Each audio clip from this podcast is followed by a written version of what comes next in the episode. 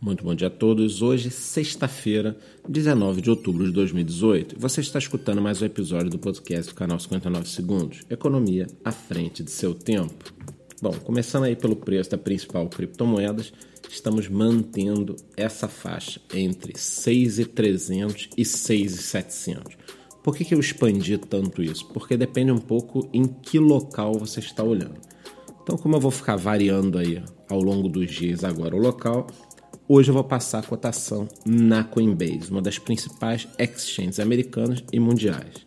Então, no momento, uma unidade da criptomoeda está cotada a 6.376 dólares na Coinbase. Em termos de altcoins, temos uma levíssima alta nas 10 principais altcoins, mas quando eu digo levíssima, é levíssima mesmo, coisa de 0,10, 0,20%. Já no semanal, algumas moedas acumulam uma alta um pouco mais relevante. Alguns destaques para a semana vão para Ethereum mais 3,76%, Stellar mais 9,50% e Tron mais 8,55%. Bom, vamos lá. No campo das notícias, a primeira coisa é a seguinte: se você não viu, ontem eu postei um vídeo no YouTube falando sobre os 10 piores investimentos em altcoins de 2018. Vale a pena, vai lá eu não só passo quais foram os piores, como o quanto eles precisam subir para se recuperar e explico certinho o site em que você pode encontrar tudo isso e como fazer para que você procure sozinho. Afinal de contas, a ideia não é só mostrar as coisas, é ensinar o pessoal a fazer tudo e a se virar, né? Então esse foi o vídeo de ontem, eu espero que vocês deem uma olhada. Dos Estados Unidos vem a notícia de que a SEC abriu um centro estratégico de inovação e tecnologia financeira, o FinHub. E qual seria a ideia? Seria, como o nome já disse, é um centro estratégico, né? onde eles vão estudar bastante e definir regras para fintechs, nas quais estão incluídas blockchain e ativos digitais, é claro.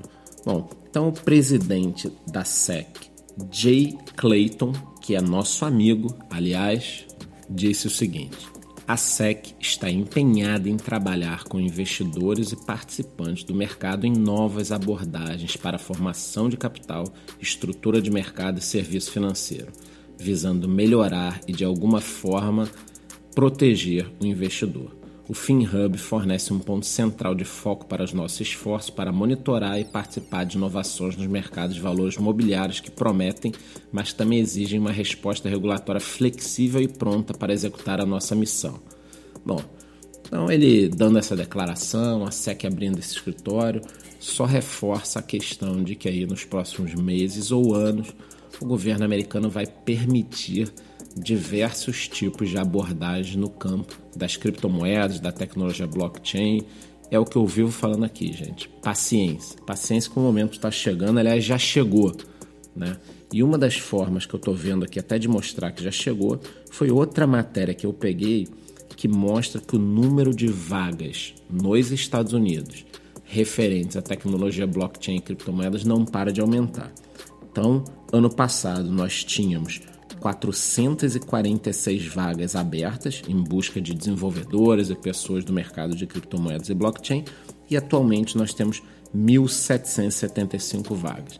Com isso, a gente percebe uma coisa que eu também vivo falando aqui, que é, é a seguinte: esquece o preço que o mercado está agora, quanto está custando aquela sua criptomoeda dos sonhos. Pense o seguinte: o preço está baixo, mas a tecnologia continua se desenvolvendo, as pessoas estão trabalhando, os projetos estão trabalhando, empresas estão desenvolvendo novas formas de utilizar a tecnologia e com isso abrem-se vagas e tem mais gente no mercado desenvolvendo. Então, paciência, meus amigos, paciência. E para encerrar aqui nessa sexta-feira nublada, eu preciso falar um pouquinho da situação no Brasil. Ontem, vários partidos de esquerda entraram com uma representação no TSE pedindo a suspensão imediata do funcionamento da rede social WhatsApp no Brasil, o vulgo Zap Zap.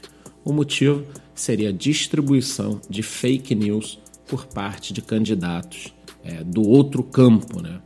Então, com isso, a gente começa a perceber que existem forças né, com um viés de censura, óbvio, de esquerda, né? isso acontece pelo mundo inteiro Vide aí China, Coreia do Norte, Cuba. E com a liberdade da comunicação, essas pessoas acabam se incomodando, né? Então, por que, que eu estou falando isso? Não é uma propaganda política, não. É uma questão da gente perceber a importância de serviços descentralizados. Porque o próprio WhatsApp ele já tenta de alguma forma controlar, limitando em 256 pessoas, em alguns casos grupos.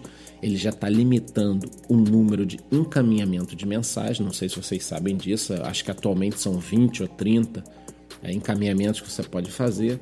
E agora a gente corre o risco de ter algum tipo de censura. Né?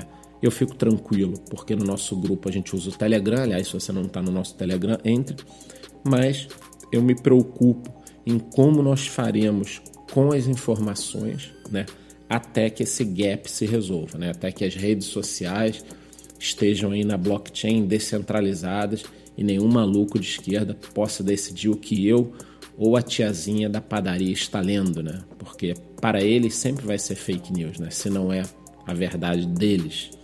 Então, eu fico aí preocupado, mas por outro lado também animado que já temos redes sociais como Steam, browsers como o Brave e outros serviços que vão surgir aí para nos libertar dessas amarras aí de movimentos socialistas que ao longo dos últimos 100 anos tentaram de todas as formas censurar tudo que é contrário a eles. Então, com isso, eu vou me despedindo de vocês. Gostaria de desejar um bom final de semana para todo mundo. E lembre-se: domingo temos um encontro marcado no nosso tradicional resumo semanal em formato de live às 8 e meia da noite. Por hoje é só. Muito bom dia.